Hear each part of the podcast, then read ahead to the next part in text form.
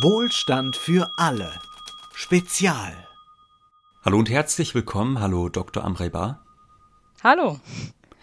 Amrei Bar ist wissenschaftliche Mitarbeiterin am Institut für Philosophie in der Heinrich-Heine-Universität Düsseldorf. Sie forscht zur Ethik des Kopierens und der Abfallversorgung und sie ist Mitherausgeberin des Bandes Hashtag 95 vs. Wisszeit VG Prekäre Arbeit in der deutschen Wissenschaft. Ein etwas sperriger Titel, der aber natürlich in der Episodenbeschreibung nachzulesen ist. Äh, sie hat den Band gemeinsam mit Christine Eichhorn und Sebastian Kuborn herausgegeben.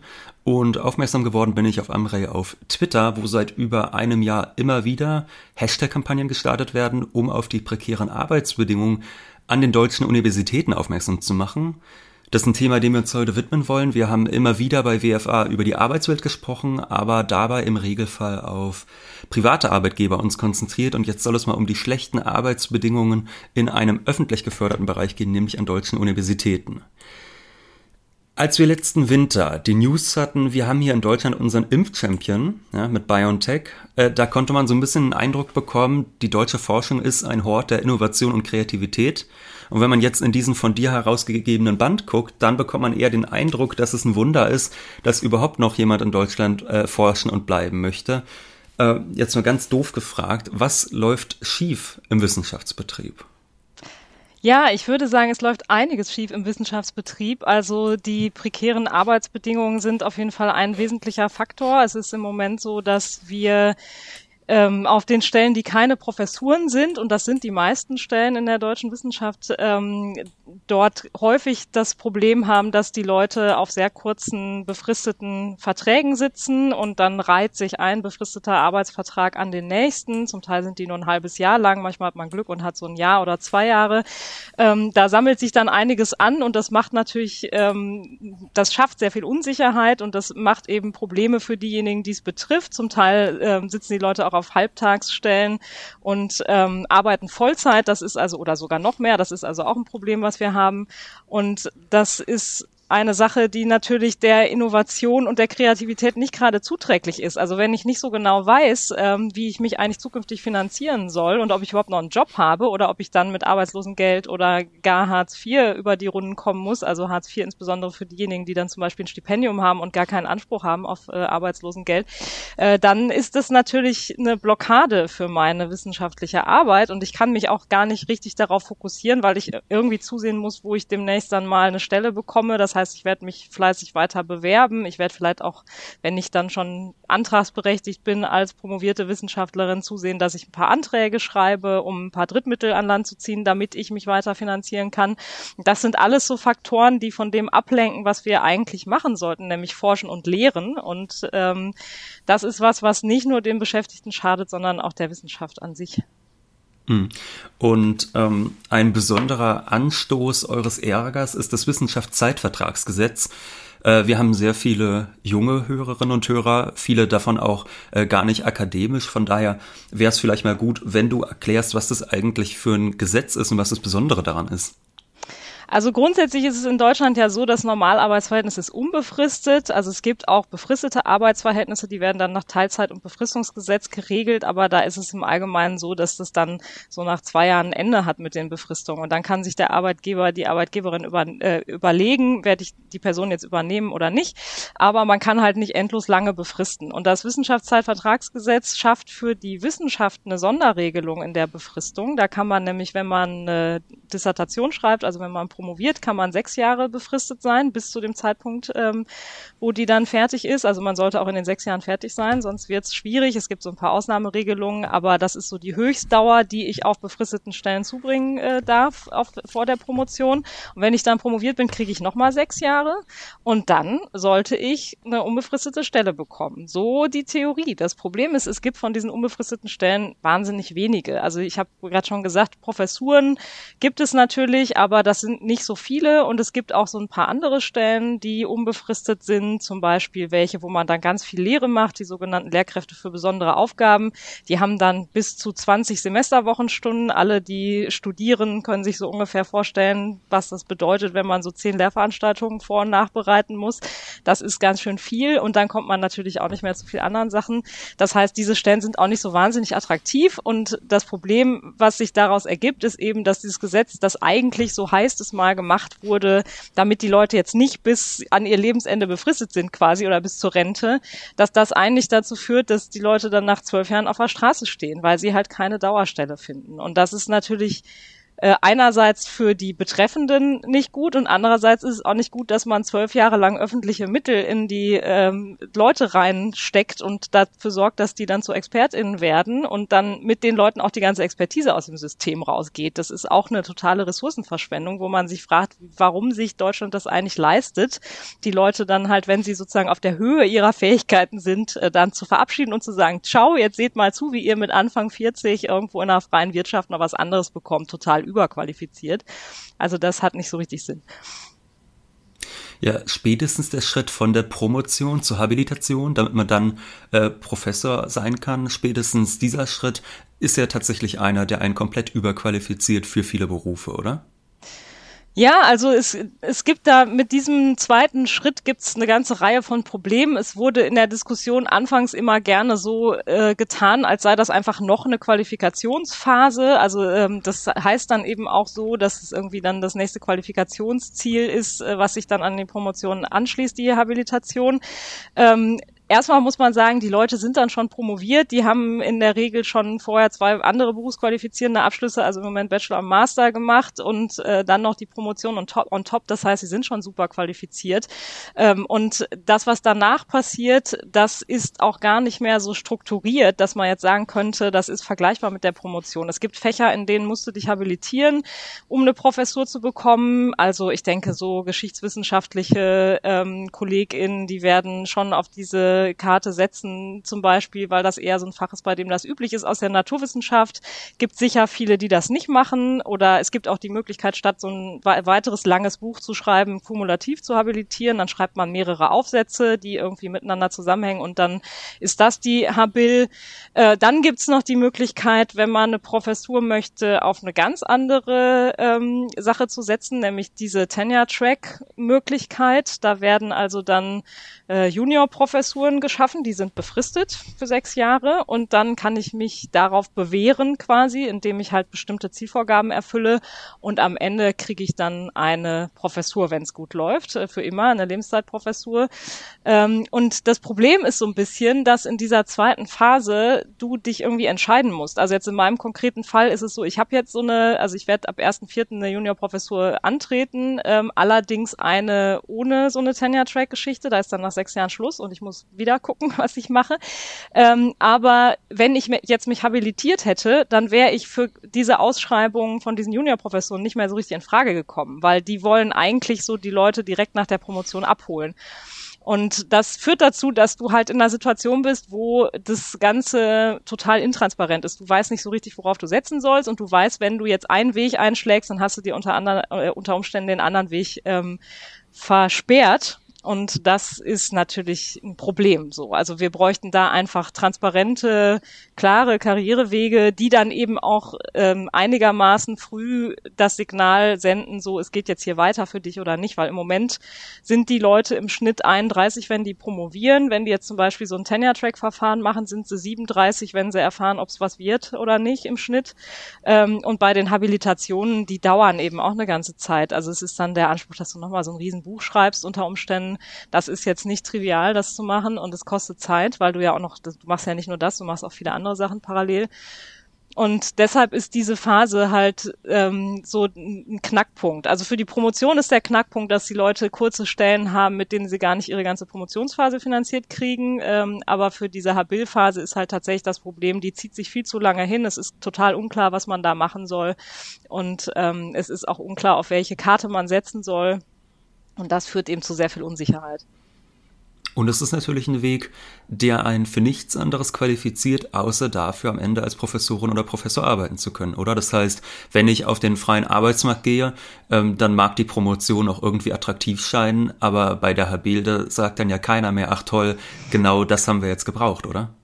Ja, das ist tatsächlich auch das, was mich dann so wundert an der ganzen Diskussion. Es gibt zum Beispiel diese Bayreuther Erklärung der UniversitätskanzlerInnen, wo die dann auch nochmal sagen, ja, das ist ja total wichtig, dass wir hier die Fachkräfte ausbilden, dann auch für die freie Wirtschaft. Und ich denke mir so, naja, die Habil, die interessiert halt niemanden. Ne? Also und selbst wenn du was anderes machst als jetzt die Habil, irgendwas Vergleichbares, sage ich mal, wo du halt irgendwie ähm, zum Beispiel auf Papers oder sonst was setzt, du setzt halt auf die sogenannte Berufungsfähigkeit. Also weil es so wenig Dauerstellen jenseits der Professur gibt, willst du irgendwie versuchen, eine Professur zu bekommen. Das ist sozusagen deine einzige Option. So, darauf musst du setzen. Und ähm, das, was du da machst, das ist aber tatsächlich, genau wie du sagst, eigentlich äh, für die Wissenschaft. Und außerhalb der Wissenschaft kann es dir sogar passieren, dass die Leute sagen, die sind überqualifiziert, diese BewerberInnen, die wollen wir gar nicht hier. Also man macht ja einfach auch was, was dann da in der freien Wirtschaft tatsächlich nicht so gefragt ist. Ne? Also jetzt äh, aus der Sicht der Geisteswissenschaften ähm,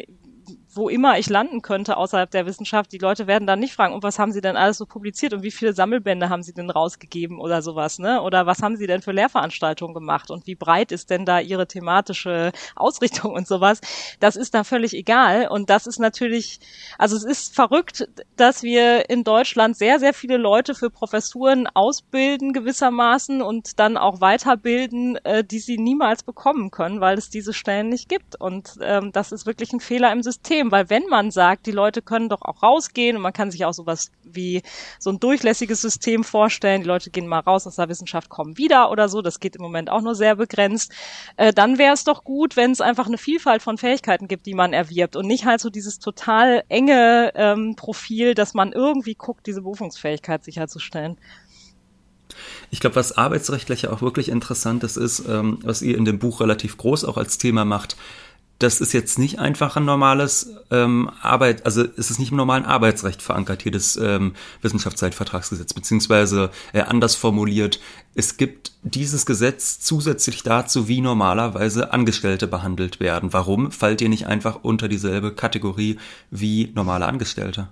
Ja, es ist ganz interessant, da dann zu hören, was da für Argumente kommen. Äh, unsere ähm, äh, jetzt ausscheidende Bundesbildungsministerin hat im Bundestag, als das Thema Ich bin Hanna da besprochen wurde, also auch die Arbeitsbedingungen äh, in der Wissenschaft, ähm, dazu diesen Satz gesagt, dass die Wissenschaft ein Sonderbefristungsrecht brauche, weil die Wissenschaft besonders sei, wo ich so dachte, okay, das ist jetzt erstmal noch nicht so äh, überzeugend aus meiner Sicht als Philosophin, denke ich dann, okay, was ist jetzt genau das Argument?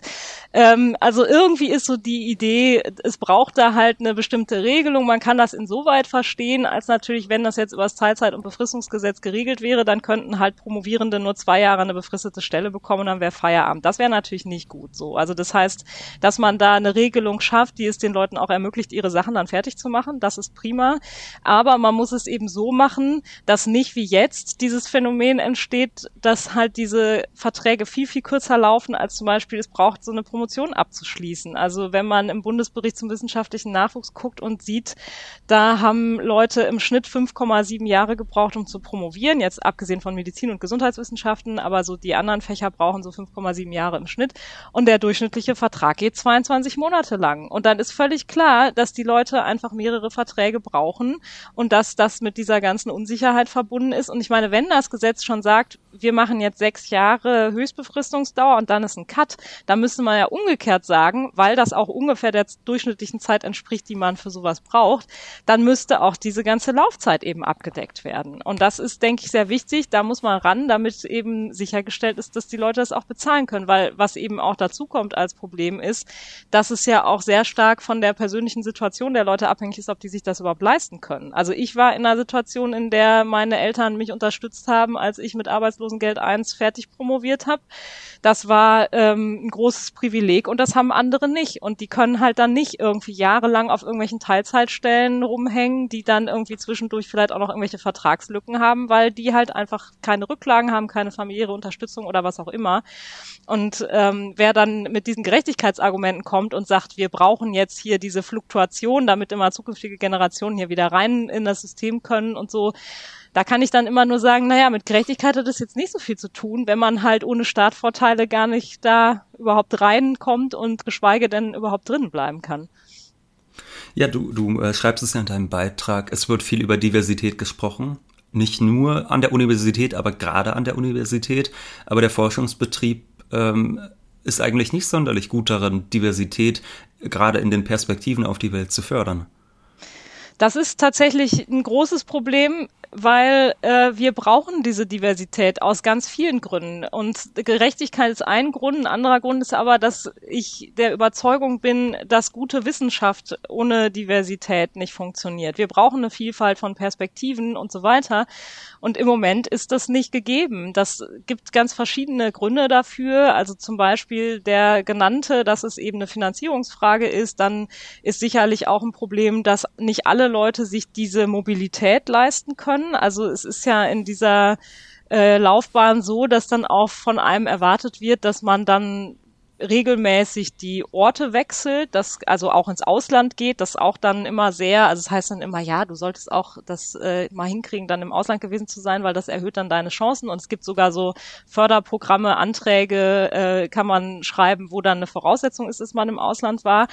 Und ich meine, wenn ich äh, eine Familie zu versorgen habe oder sonst wie irgendwo an einen Ort gebunden bin, also da einfach Menschen habe, für die ich verantwortlich bin, die ich jetzt nicht einfach irgendwie mitnehmen kann in ein anderes Land oder auch nur in eine andere Stadt, ist das natürlich ein Problem. Wenn ich einen Pass habe, der mir das nicht erlaubt, einfach in der Gegend äh, dauernd umzuziehen, ist das ein Problem. Personen, die chronisch krank sind, die behindert sind, äh, das sind alles Menschen, die jetzt nicht einfach sagen können, ach, dann bin ich halt in, dann bin ich jetzt mal ein halbes Jahr in Berlin und dann bin ich danach mal zwei Jahre in Hamburg und dann gehe ich nach München oder so. Das ist nicht so ohne weiteres möglich, insbesondere in der Zeit, wo man halt so vielleicht dann mit Anfang, Mitte 30 ja auch mal irgendwann sich denkt, okay, jetzt wüsste ich mal gerne, zumindest eine Zeit lang, wo ich so bin. Also natürlich gibt es Leute, die dieses Bedürfnis nicht haben, aber das äh, Feedback, was wir so auch bei Twitter bekommen zum Beispiel, wir hatten dann auch diesen Hashtag, was Postdocs wollen zwischendurch, wo dann halt die Leute, die es betrifft, gesagt haben, wir wollen diese Unsicherheit nicht mehr. Wir wollen einfach mal wissen, wir können jetzt hier bleiben. Ne? Da hat man vielleicht Kinder im Kindergarten oder in der Schule oder einfach auch ein soziales Netzwerk, das man nicht einfach aufgeben will. So und das äh, ist eben ein großes Problem, dass man durch diese ja, Mobilitätszwänge eigentlich Leute ausschließt aus dem System, ähm, unnötigerweise. Und dass das eben natürlich auch die Situation nicht besser macht. Das macht meine Wissenschaft und meine äh, Lehre und sowas macht das ja nicht besser, wenn ich die ganze Zeit immer umziehen muss und mir überlegen muss, okay, wie, wo kriege ich jetzt eine Wohnung her? Und ähm, das der ganze Aufwand, das ist ja auch eine finanzielle Angelegenheit, so wie, wo kriege ich jetzt das Geld her, um das zu bezahlen? Denn wenn, wenn du eine Professur hast, dann kann die Uni auch schon mal sagen, hier, wir geben dir noch Geld für das Umziehen. So, aber wenn du eine Mitarbeiterinnenstelle hast, dann sagt die Uni nicht, hier ist das Geld für den Umzug, da musst du selber zusehen, wie du das machst. So. Das ist, also das ist ein großes Problem, denke ich, und die Wissenschaft sollte sich da sehr gut überlegen, ob sie sich das leisten kann. Ich glaube tatsächlich nicht. Ja, frage nicht, was die Wissenschaft für dich tun kann, frage, was du für die Wissenschaft tun kannst. Es klingt nach einer sehr einseitigen Beziehung, also was so an Anforderungen gestellt wird und gleichzeitig in dem, was geboten wird. Äh, warum versuchen nicht noch viel mehr Leute dann auch tatsächlich ins Ausland zu gehen, wo ja doch einige Bedingungen angenehmer sind? Ja, ich bin gespannt, wie sich das jetzt im Anschluss an diese Ich bin Hanna-Debatte so gestaltet. Also Ausland wäre natürlich eine Exit-Option, eine andere wäre halt tatsächlich einfach rauszugehen aus der Wissenschaft und was anderes zu machen. Ähm, und ich habe so ein bisschen das Gefühl in dieser Dynamik der Diskussion, dass es sehr, sehr viel mehr Leute in Betracht ziehen als vorher. Also ich führe regelmäßig jetzt Gespräche mit Leuten, die gerade so ihren Ausstieg planen. Ähm, und das ist interessant, weil das zwar wahrscheinlich vorher irgendwie auch stattgefunden hat, aber die Leute das eher so für sich ähm, gemacht haben und nicht so nach außen getragen haben. Das liegt auch daran, das ist halt so, ein, so eine Idee in diesem System, dass du quasi, wenn du nicht alles daran setzt, diese Laufbahn weiterzumachen, dass du dann, das ist dann so wie Verrat an dem ganzen Wissenschaftsding, ne? Also du musst irgendwie alles geben und dich nur darauf konzentrieren und nur das wollen. Das ist so das Narrativ. Und wenn du irgendwie nach links und rechts guckst und so überlegst, was könnte ich eigentlich noch machen, so, was ja rational ist, weil du weißt, es gibt eine Stellenknappheit und du musst eigentlich das, genau das machen, äh, dann sagt die Community, ah ja, du willst es also nicht genug. Du willst also gar nicht 100 zehnprozentig Wissenschaft und setzt alles daran, das zu schaffen, ähm, ja, dann wollen wir dich vielleicht auch nicht so. Also das heißt, es gibt auch noch so eine ganz komische, also es gibt so ganz komische Narrative, die da wirken und das führt eben dazu, dass die Leute sich in so einer Situation sehen, wo sie gar nicht offen sagen, ja, ich habe jetzt hier mal überlegt, mich mal woanders zu bewerben. Und das ändert sich jetzt, weil durch die Ich bin Hanna-Debatte einfach klar wird, häufig haben die Leute ja gedacht, das ist einfach meine Schuld, dass es nicht läuft. Ne? Irgendwie, dass ich zum Beispiel dann zwischendurch mal arbeitslos bin oder ähm, dass ich damit kämpfe, mit dieser ganzen Unsicherheit. Äh, ich bin halt irgendwie nicht geeignet für den Betrieb. Auch das kriegt man dann gesagt so. Also mir wurde schon gesagt, ja, Arbeitslosigkeit gehört ja dazu zum wissenschaftlichen, zur wissenschaftlichen Laufbahn, wo ich so denke, ja, vielen Dank auch. Also ich meine, das muss man ja nicht hinnehmen. Und das werden die Leute jetzt, glaube ich, nicht mehr hinnehmen. Und eine Möglichkeit, damit umzugehen, ist natürlich tatsächlich zu sagen, wir steigen aus, wir gehen woanders hin. Im Ausland ist nicht alles rosig, da gibt es natürlich auch Probleme, aber diese extreme Befristung wie in Deutschland, die hat man eben andernorts nicht. Da hast du schneller eine Perspektive.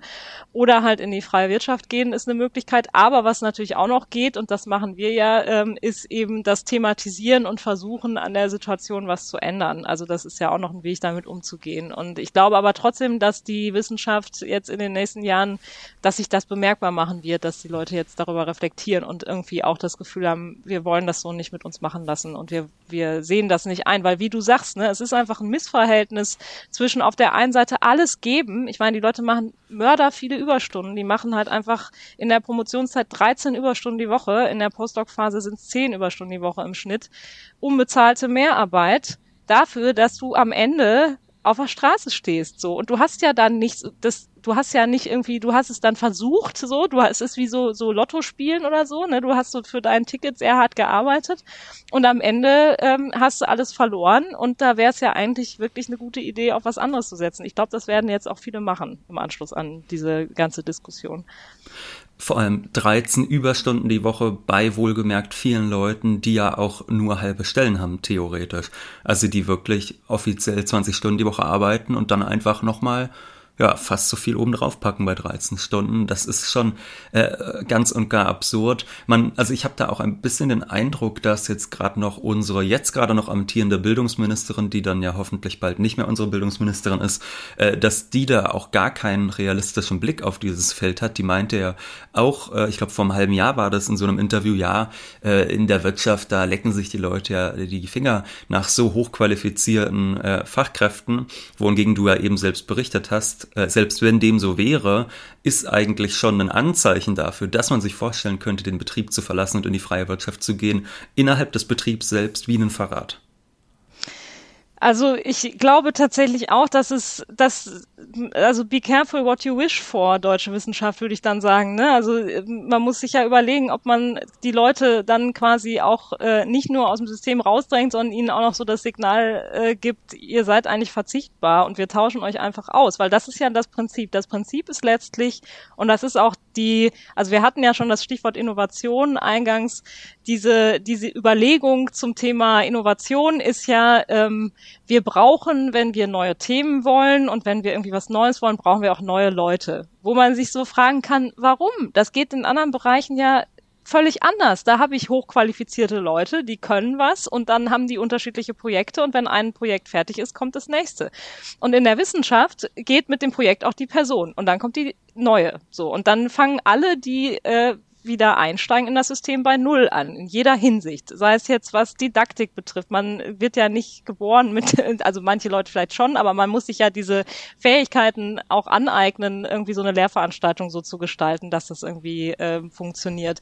Man muss sich irgendwie aneignen, wie man so eine Arbeit oder so einen Aufsatz, also eine Dissertation oder einen Aufsatz oder sowas schreibt und all diese Dinge. Und es ist, das Anforderungsprofil, das wird auch immer vielfältiger. Jetzt haben wir ja ähm, gerade auch in der Pandemie so eine Situation, wo alle sagen, wir brauchen ganz viel Wissenschaftskommunikation, würde ich sofort unterschreiben, finde ich super wichtig. Das kommt aber noch on top. So, das heißt, es kommt dann noch oben drauf, dass jetzt gesagt wird, ja, und ihr sollt jetzt bitte auch noch alle Wissenschaftskommunikation machen. Gleichzeitig gibt's in den Fächern aber zum Teil ganz große Skepsis, so, oh, äh, du bist auf Twitter, das ist aber nicht seriös und so, wo ich dann immer so denke, ja, was denn jetzt? Also so diese Mixed Signals so, ne? Einerseits sollst du das jetzt machen, andererseits gibt's dann diese Skepsis und ähm, Ja, also das ist tatsächlich, glaube ich, nicht dienlich und es wäre viel sinnvoller, ähm, da jetzt mal zu gucken, wie man die Potenziale der Leute auch wirklich nachhaltig nutzt. Also wie man einfach nachhaltig Expertise sichert. Das müsste ja im Interesse der deutschen Wissenschaft sein, dass man das hinkriegt. Und so wie es im Moment passiert, kriegt man es jedenfalls nicht hin. Kurze, Anekdote, äh, kurze Anekdote zum Thema Didaktik von meiner Seite. Äh, ich weiß noch, mir hat mal ein Professor, den ich kenne, erzählt, dass als er berufen worden ist, dass er ein PDF geschickt bekommen hat. Er hat ein äh, PDF geschickt bekommen zur Didaktik und das war's. Und ich finde das so wunderbar aussagekräftig darüber, äh, wie ernst man dann, ich meine, du hast jetzt auch viel angesprochen, was in der Forschung schiefläuft, aber was auch in der Wissensvermittlung an die Studentenschaft, was da schiefläuft. Denn es ist ja wirklich ganz und gar absurd, dass man da einfach ein PDF bekommt und dann über überhaupt nicht weiß, wie man auf eine wirklich attraktive Art und Weise Wissen vermittelt an junge Menschen. Und das ist etwas, das ich sehr oft schon bemerken konnte, dass in den Wissenschaften äh, hochqualifizierte Wissenschaftler sind, die also die wirklich gut sind in ihrem Fach, die aber überhaupt keine Kompetenz haben, das zu vermitteln. Das heißt, auch bei diesen Fähigkeiten würde ich behaupten, die werden eigentlich viel zu wenig euch vermittelt, oder? Ja, das hat, glaube ich, zwei Gründe. Das eine ist, dass in diesen ganzen Bewerbungsverfahren die Lehre einfach immer noch eine untergeordnete Rolle spielt. Es gibt dann zwar irgendwie so Verfahren, wo du dann mal eine Lehrevaluation einreichen sollst oder du machst dann irgendeine Lehrprobe bei so einem, bei so einem Berufungsverfahren oder so. Das gibt es schon. Aber es ist völlig klar, es zählt anderes. Und was zählt? Vor allen Dingen zählt Geld. Also wenn ich jetzt richtig fett Drittmittel einwerbe und damit losgehe und mich bewerbe, dann ist das sehr, sehr, sehr viel erklären, wichtiger. Was Drittmittel genau, sind. genau, gerne. Also ähm, die Universitäten haben ähm, so eine feste Finanzierung, die sie einfach bekommen jetzt ähm, als Grundfinanzierung. Das ist das, mit dem zum Teil auch Stellen geschaffen werden. Aber wir haben jetzt zunehmend die Tendenz, dass sogenannte Drittmittel äh, zur Finanzierung herangezogen werden. Also beispielsweise von der Deutschen Forschungsgemeinschaft oder von Stiftungen. Und um die kann man sich bemühen als Wissenschaftlerin. Also man kann dann einen Antrag schreiben und ähm, die bekommen. Das Problem ist aber, diese Mittel sind befristet auch nur. Die sind also projektförmig gewissermaßen. Man kriegt dann irgendwie für drei Jahre oder so kriegt man dann Geld und dann kann man in der Zeit was damit machen, aber dann ist auch wieder weg. Das heißt, im Prinzip kann man, während man das Geld äh, bekommen hat, schon wieder den nächsten Antrag schreiben, weil man braucht ja danach weiter eine Finanzierung. Äh, das ist so ein Problem und ähm, weil halt die Universitäten sehr wenig Grundfinanzierung haben und für ihre Finanzierung darauf angewiesen sind, dass diese Drittmittel reinkommen, da gibt es auch so verschiedene Belohnungssysteme noch, die das einfach alles befeuern, ähm, sind die Universitäten natürlich total heiß darauf, dass die Leute, die sie sich ähm, so in, mit in die Uni reinholen als neue Beschäftigte, dass die auch richtig gut sind im Drittmittelanträge schreiben, weil die bringen ja dann das Geld rein, das dann noch on top kommt zu dem, sag ich mal, spärlichen, was die Uni eh hat.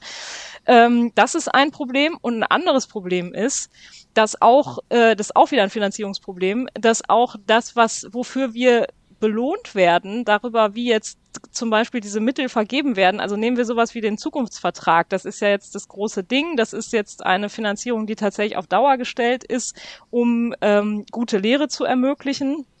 Und da ist es so, wie sind die Verteilungsschlüssel? Die Verteilungsschlüssel sind so, dass man belohnt wird, wenn man Studierende zum Abschluss bringt, und zwar nach Möglichkeit auch in Regelstudienzeit plus zwei Semester ist da so die Ansage. Also das heißt äh, so möglichst schnell. Das heißt, wir werden eigentlich nicht dafür belohnt, dass wir jetzt äh, versuchen, individuell auf Leute einzugehen und ein gutes Betreuungsverhältnis sicherzustellen und so weiter. Da kommt noch auch noch dazu, dass ähm, wir durch das sogenannte Kapazitätsrecht einen ganz schlechten Betreuungsschlüssel festgeschrieben haben. Also es wäre ja super, wenn ich ein kleines Seminar hätte, wo ich mit den Leuten auch einzeln ins Gespräch kommen kann, wo ich irgendwie jetzt nicht mit, ich sag mal, 100 Leuten im Raum sitze, auf die ich gar nicht individuell eingehen kann ähm, und wo ich dann auch zum Beispiel Leute bei ihren Abschlussarbeiten gut betreuen kann und so weiter. Das wäre ja wünschenswert. Das Problem ist aber, durch dieses Kapazitätsrecht, das da ähm, können wir auch drüber sprechen, wo das herkommt, das ist, das hat mit dem Grundgesetz zu tun tatsächlich, das ist quasi also eine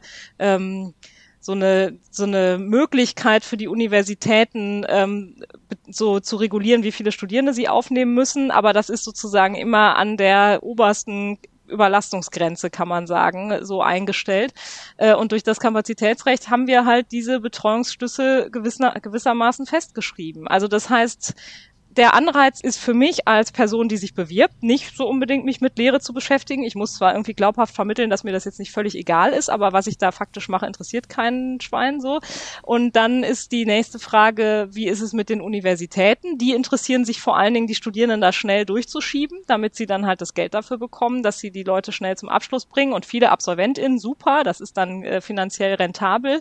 Und dann haben wir noch das Problem, dass eben diese Betreuungsschlüssel vorschreiben, dass halt ein ausgelasteter Studiengang, der nicht mit Unterauslastung fährt, einfach ähm, sehr viele Studierende auf eine Lehrperson bringt. Und das ist natürlich total schlecht für die Lehre. Also da könnte man ganz anderes machen. Und da kann man sich natürlich denken, ist mir doch egal, was interessiert mich die Lehre an den Hochschulen? Und dann würde ich aber sagen, ja, das kann man natürlich denken, aber wir bilden halt alle AkademikerInnen in Deutschland aus. Und natürlich haben wir einen guten Grund äh, zu wollen, dass die super ausgebildet sind, dass ich die bestmöglich ausbilde. Also das hat ja so einen Effekt in alle möglichen Bereiche. Und ich finde das verwunderlich, dass wir immer noch in so einer Situation sind und vielleicht auch zunehmend in einer Situation, ähm, wo wir halt einfach immer wieder sagen müssen, wie wichtig die Lehre ist, weil das in diesem System eigentlich eher so vernachlässigt wird als, als Bereich.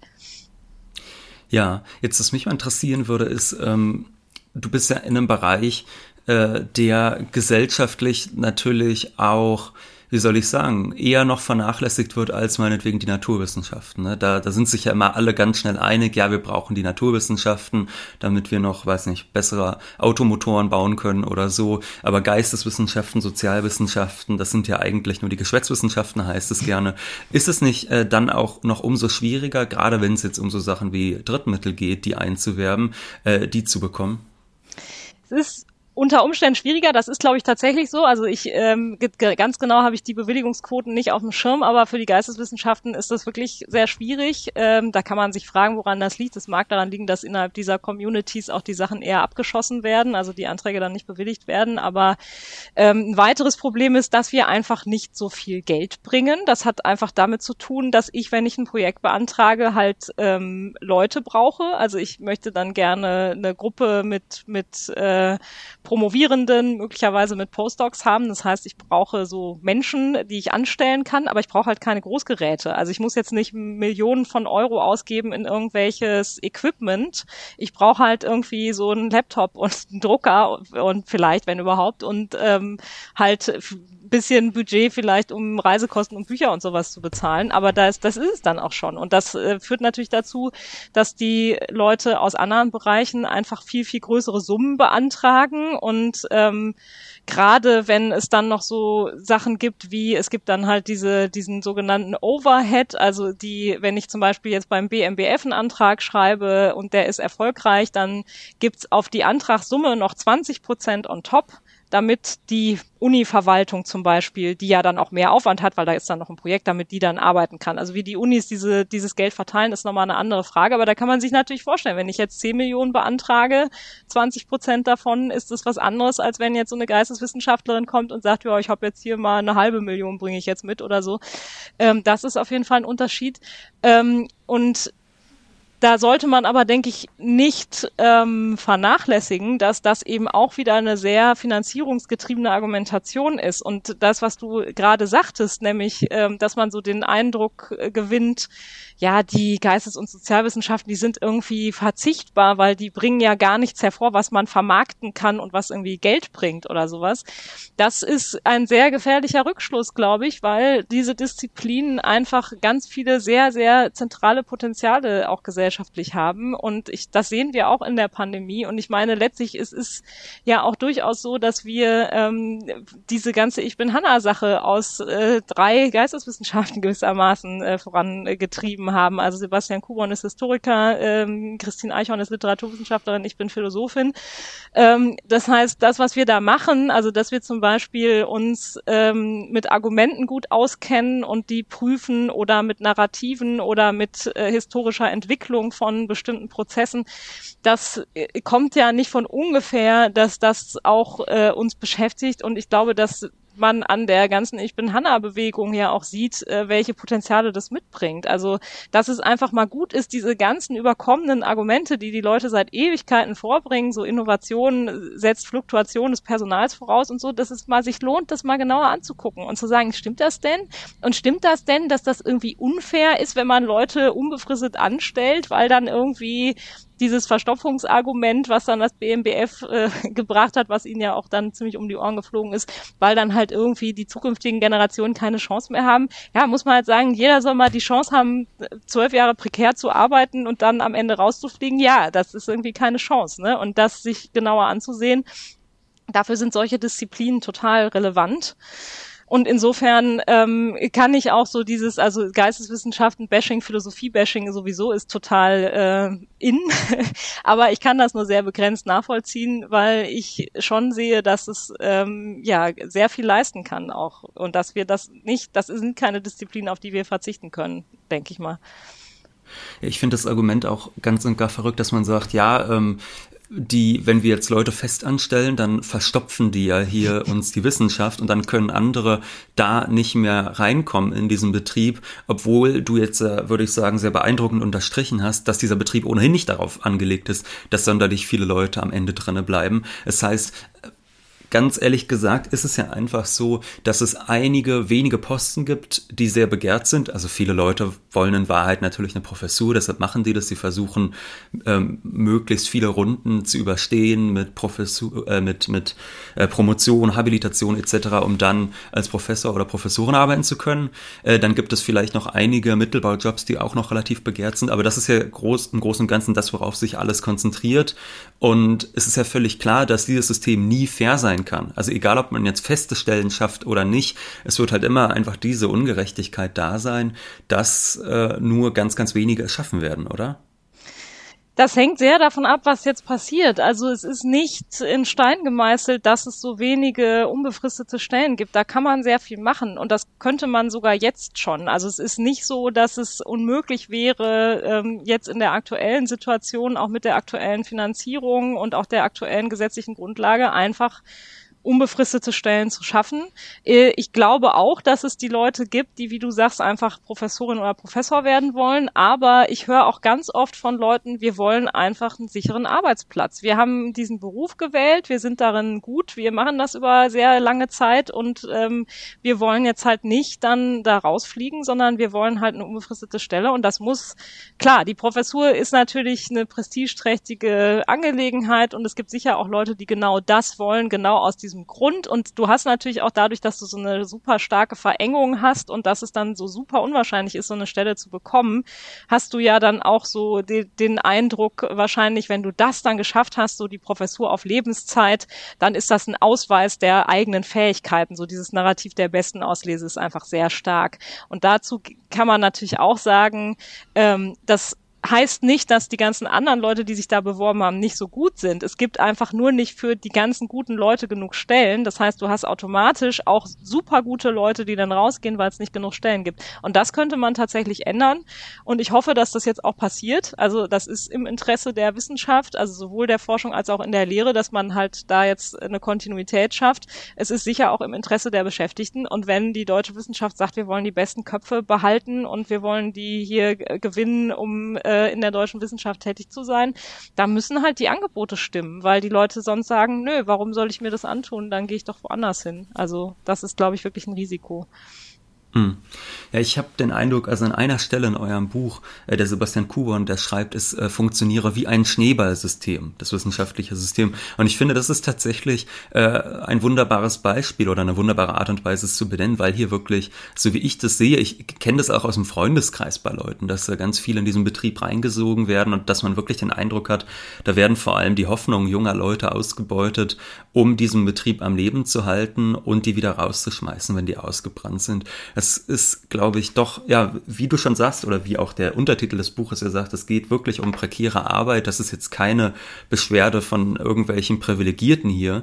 Ähm, was mich vielleicht noch äh, am Ende interessieren würde, du hast ja gesprochen über Drittmittel und du hast auch schon angedeutet, es geht viel um Artikel, wo hat man publiziert etc. Das heißt, auch da, gerade bei dem, was ein in Anführungszeichen qualifiziert, zum Beispiel um später mal eine Professur zu bekommen, da geht es auch ganz häufig nur bedingt um qualitative Eigenschaften, oder? Also da geht es jetzt äh, nicht darum, äh, oder zumindest nicht größtenteils darum, wie gut kann jemand zum Beispiel die Lehre betreiben oder wie gut forscht jemand, sondern wie schafft es jemand, sich darzustellen? Schafft man es, möglichst viele ähm, Artikel in Peer-Review-Journals unterzubringen? Schafft man es, möglichst viele Drittmittel zu mobilisieren, möglichst viele Anträge zu schreiben, etc.? Ganz klar, also das sind alles Faktoren, die eine Rolle spielen und das führt natürlich dazu, dass sich alle überschlagen, weil sie möglichst endlos lange Publikationslisten vorlegen wollen und möglichst richtig viel Drittmittel an Land ziehen, weil das ihre Chancen steigert. Und das finde ich tatsächlich sehr bedenklich, diese Entwicklung, ähm, weil es, glaube ich, für nichts gut ist. Es ist weder für diejenigen gut, die dann da drin stecken und in diesem Hamsterrad die ganze Zeit versuchen, halt auf allen Ebenen quasi so die Boxes zu ticken und zu sagen, jetzt habe ich hier auch noch so und so viel hunderttausend Drittmittel und jetzt habe ich noch das x-te Paper irgendwo im Peer-Reviewed Journal oder so.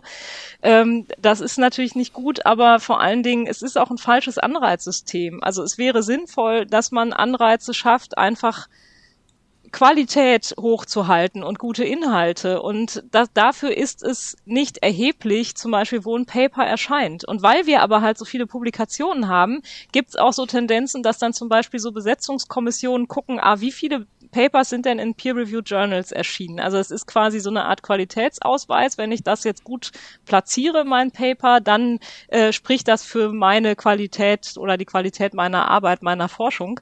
Ähm, aber es ist ja weder notwendig noch hinreichend äh, für ein gutes Paper, dass das jetzt irgendwie in einem bestimmten Journal erscheint. Das kann auch in einem ganz anderen Journal erscheinen, zum Beispiel, weil es einfach irgendwie eine so innovative Idee verfolgt, dass es durch diese zum Teil auch sehr stark auf Mainstreaming und Gleichförmigkeit der Themen ausgerichteten Journals vielleicht gar nicht erreicht. Also es kann einfach sein, dass ich dann das woanders platziere oder auch anders woanders platzieren möchte. Vielleicht möchte ich auch nicht die ganze verrückte wissenschaftliche Verlagsgeschichte äh, ähm, äh, da unterstützen, wo irgendwie privatwirtschaftlich organisierte Verlage mit der Leistung von Leuten, äh, die aus öffentlichen Mitteln finanziert sind, unfassbar unfassbar viel Geld verdienen. So, das kann ja sein, dass ich das nicht will. Also setze ich vielleicht auf ein kleines Open Access Journal, was das nicht macht, ähm, und bin damit aber unter Umständen schon mit meiner Bewerbung auf dem falschen Stapel gelandet, weil jemand sagt, na, das hätte sie ja mal besser in Ethics oder so publizieren sollen. Und man guckt dann gar nicht mehr richtig rein. Also die, die, das ist sicher nicht pauschal so, dass jetzt alle Kommissionen irgendwie nur nach sowas gehen.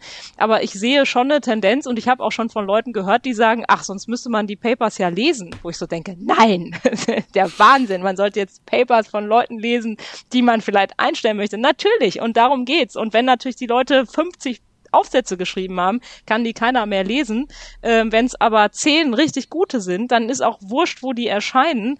Ähm, die können ja dann trotzdem auch durch ein Qualitätssicherungsverfahren laufen, aber halt nicht durch diese Riesenjournals, äh, die dann halt so besonders äh, viel Prestige haben, aber eben auch deshalb, weil sie eben in so mächtigen Verlagen erscheinen. Äh, und ich wünsche mir einfach, dass es wieder mehr um Inhalte geht, dass es mehr darum geht, zu gucken, was haben die Leute eigentlich gemacht und nicht so sehr, haben sie dieses Spiel verstanden, weil belohnt wird, dass du in diesem Game einfach weißt, was du zu tun hast, so, dass du irgendwie guckst, ähm, wie kriege ich das gut platziert, wie kriege ich dieses Geld eingeworben. Und auch bei Drittmittelanträgen geht's vor allen Dingen darum, diese Antragsprosa zu schreiben und den Leuten irgendwie zu vermitteln, das ist ein super tolles Projekt, aber das Projekt gibt's ja noch gar nicht, das hat ja auch mit Forschung nichts zu tun. Ich kann mir die tollsten Sachen ausdenken und die ganz toll beantragen und dann kriege ich dafür Geld, aber ob das Projekt nachher super ist oder nicht, das weiß ja keiner. Das weiß man immer erst hinterher. Und deshalb würde ich sagen, gebt den Leuten doch einfach Geld, damit sie forschen können, statt irgendwie Geld äh, einwerben zu müssen für potenzielle Forschung, die im Zweifel eh nicht stattfindet, weil die Quoten so schlecht sind, dass 80 Prozent der Anträge im Müll landen. Ähm, lasst die Leute doch einfach in der Zeit forschen. So, damit davon hätten wir alle was, glaube ich. Doch noch eine allerletzte Frage und zwar habt ihr jetzt Hoffnung durch den neuen Koalitionsvertrag oder wird sich da nichts bewegen? Ich bin zuversichtlich aus ganz vielen Gründen und der, Qualif äh, der, der Koalitionsqualifikationsvertrag, wollte ich schon sagen. Das kommt davon. Ich habe das letztes auch schon geschrieben. Es kommt davon, wenn man immer nur über Qualifikationsziele spricht, dann äh, kriegt man dieses Wort auch nicht hin. Also der Koalitionsvertrag äh, macht mir Hoffnung in dem Sinne, dass ja da auch der erste Satz gleich lautet, gute Wissenschaft braucht verlässliche Arbeitsbedingungen. Also da ist auch schon drin, dass wir, wenn wir ähm, gute Wissenschaft wollen, wir nicht so weitermachen können wie bisher. Und da gibt's ganz viele Forderungen von uns, die letztlich da berücksichtigt worden sind. Also zum Beispiel die Laufzeit von Promotionsstellen, dass die äh, der Zeit der Promotion äh, entspricht. Dann auch, dass es mehr Planbarkeit und Verbindlichkeit für die Postdoc-Phase gibt, dass sich da einfach frühzeitiger entscheidet, äh, dass das was wird. Ähm, auch der Punkt Vielfalt, Diversität ist angesprochen. Da gibt's auch einige Vorschläge. Ähm, das stimmt mich zuversichtlich. Nichtsdestotrotz müssen wir natürlich jetzt warten, wie das umgesetzt wird. Da sind ganz viele offene Fragen, die jetzt zu klären sind und wir werden das natürlich weiter auch kritisch beobachten und gucken, in welche Richtung das geht.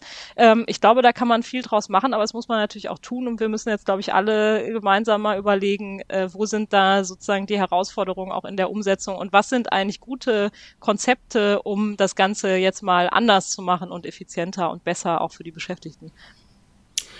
Ja, wer das mitkritisch beobachten möchte, der kann dir auf Twitter folgen.